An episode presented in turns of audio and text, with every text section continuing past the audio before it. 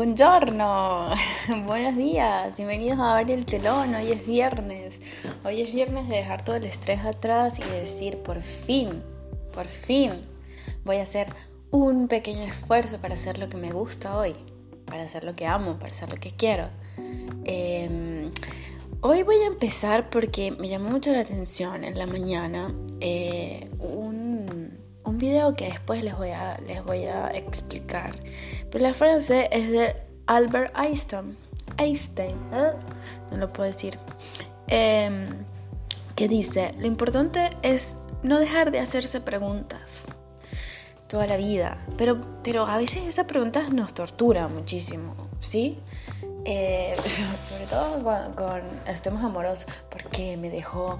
¿Por qué no fui suficiente? Ese tipo de cosas que a veces es demasiado dramático de, repetir, ¿no? Pero alguna vez uno habrá, habrá, tenido esa pregunta en la mente. Pero este, este video em, lo, lo, hace... Em, por Instagram. Por Instagram TV hay un, hay un canal, digamos, que es del BBVA, que es un banco. Entonces ellos como que invitan personas y estas personas hablan eh, desde, desde primera persona sobre temas interesantes. Entonces me llamó mucho la atención que esta chica eh, no estaba preparada para, para salir de su país, no estaba preparada para ser refugiada. Y, ella cuenta que en el proceso ella eh, no se podía llevar muchas cosas.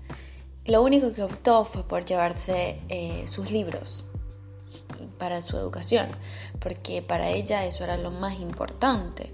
Imagínense una madurez de ese tipo, de ese grado, cuando uno realmente entiende eh, que eso es lo que queda, ¿no? Porque muchas veces digamos, decimos, bueno, no sé, vamos a llevar ropita, vamos a llevar eh, joyas, qué sé yo, ¿no?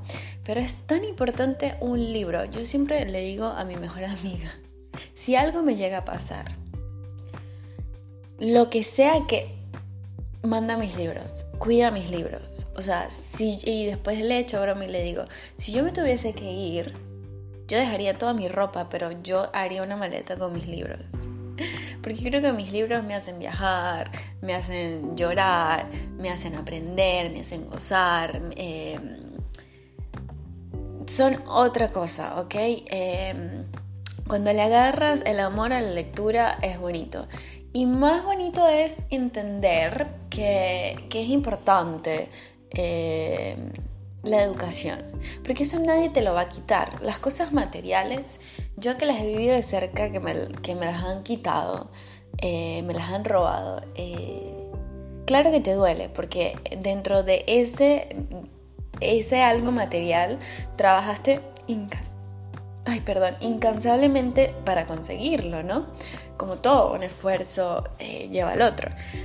Pero el conocimiento no te lo van a llevar, el conocimiento va a quedar en tu mente, lo que tú sabes hacer, nadie te lo puede quitar. Entonces, por eso era tan importante esa, esa conversación que decía la chica, ¿no? Porque entonces ella se ve en un país eh, donde es refugiada, donde era un privilegio para ella después abrir el grifo del agua y que saliera agua tan fácilmente o, que ella estaba agradecida de...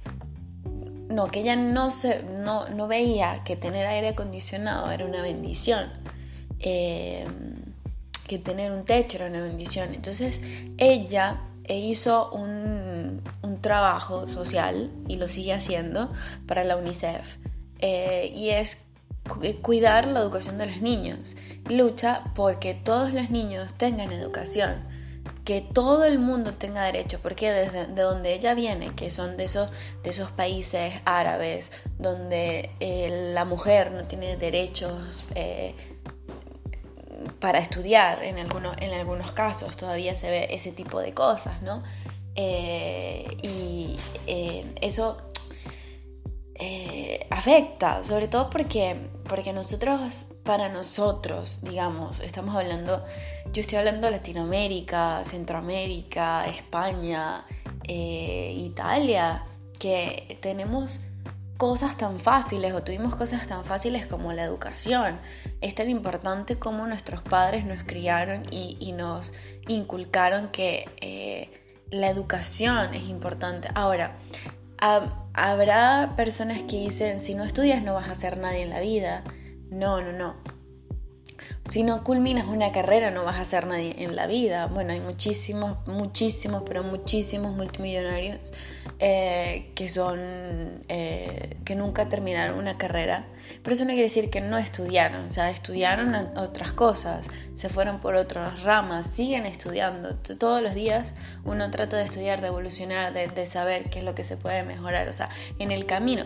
Y tienen el acceso a eso, pero imagínate personas, niños, que, no tienen acceso ni siquiera a, un, papel y un lápiz para aprender a escribir tu nombre. Entonces, obviamente que eh, la sociedad más vulnerable eh, son los niños, o sea, eh, esos pequeños que los puedes violentar, los, puedes agredir de cualquier forma porque no son ignorantes de lo que está pasando y a lo mejor pueden pensar que eso es la normalidad y no es así. Entonces yo también estoy a favor y, ella dice que, mm, que al haber sido refugiada, pues eso le, abrió un campo de oportunidades. Ya no lo, vea, ya no lo vio como una cosa eh, dramática, como una cosa que, va a cargar consigo, sino que le sacó eh, el, el, ¿cómo se llama? El jugo a, esa situación, ¿no? Y bueno, cada una de las personas que, que, mm, que, vuelve, que, se ve obligada a no volver a su país, creo que mm, eh, por alguna razón añora más el hecho de volver.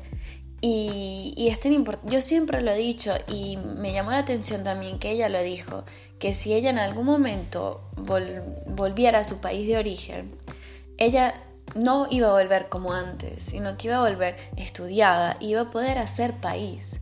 Yo sé que lo mejor es sonará, sonará un, un poco ridículo decir, si cae la dictadura en Venezuela, yo voy a volver a hacer país. Yo quiero volver. ¿Y por qué no? A mí se me, se me, se me paran los pelos.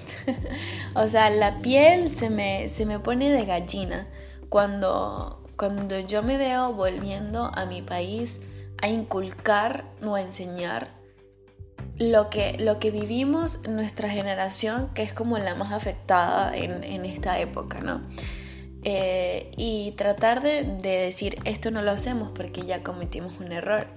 Y yo que nací prácticamente eh, y cuatro años más tarde, cinco años más tarde, comenzó la dictadura en Venezuela, eh, tú no puedes no tienes idea de qué es un país eh, en democracia, ¿ok?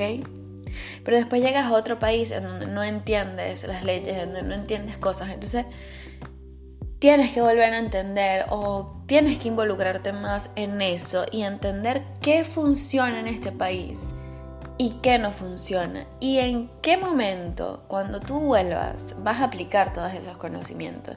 Entonces yo creo que es el momento de que todos nosotros los que estamos exiliados le saquemos el jugo a todo esto y bien venga el que quiera volver a Venezuela y hacer país y, tener eh, la oportunidad de darle a nuestros hijos, a, nuestros sobrinos, eh, todo eso todos esos conocimientos que, aprendimos, ¿ok?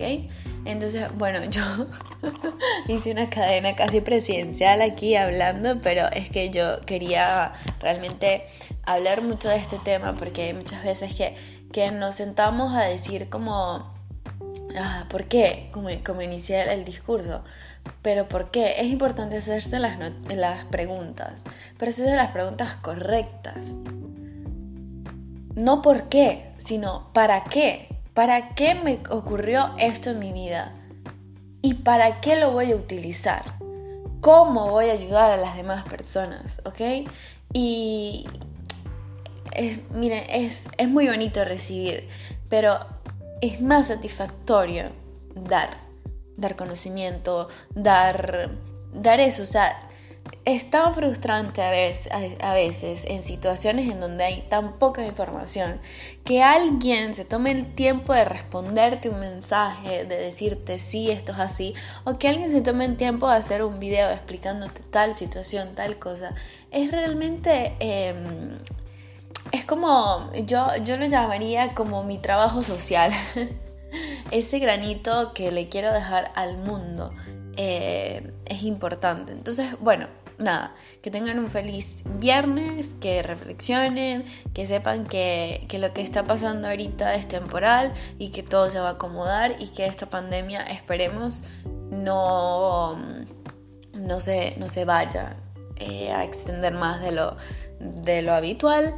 Bueno, no de lo habitual, no, de lo que ya hemos vivido. Son tres meses ya de cuarentena y no se sabe en qué momento eh, se vuelva. Pero esperemos que todas esas vacunas estén, estén listas, aprobadas por personas, en personas, en seres humanos y que podamos volver a la, normalidad y que de alguna forma aprendamos algo de esto.